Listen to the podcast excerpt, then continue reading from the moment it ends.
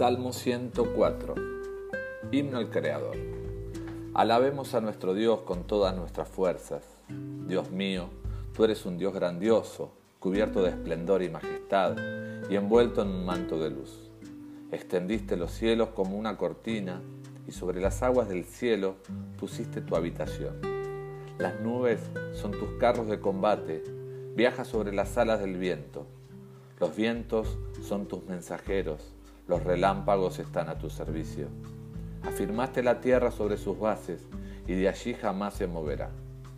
Cubriste la tierra con el agua del mar, cubriste por completo la cumbre de los cerros, pero lo reprendiste y el mar se retiró.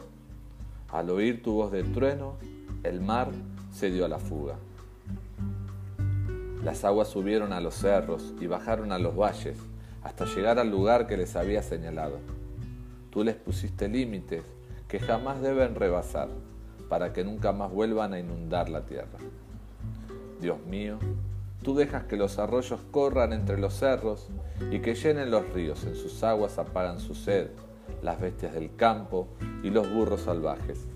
En las ramas cercanas, las aves del cielo ponen su nido y dejan oír su canto.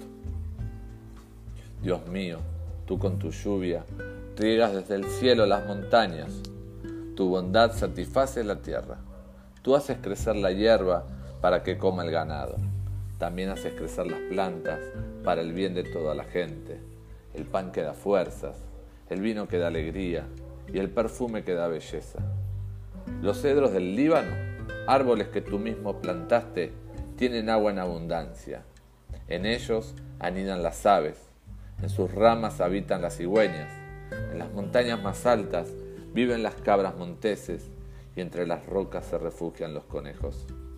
Tú hiciste la luna para medir los meses y le enseñaste al sol a qué hora debe ocultarse. En cuanto el sol se pone, llega la oscuridad. Es la hora en que rondan todos los animales del bosque. A esa hora rugen los leones y te reclaman su comida. Pero en cuanto sale el sol, corren de nuevo a sus cuevas y allí se quedan dormidos. Entonces nos levantamos para hacer nuestro trabajo hasta que llega la noche. Dios nuestro, tú has hecho muchas cosas y todas las hiciste con sabiduría. La tierra entera está llena con todo lo que hiciste. Allí está el ancho mar con sus grandes olas. En él hay muchos animales, grandes y pequeños. Es imposible contarlos. Allí navegan los barcos y vive el monstruo del mar con el que te diviertes.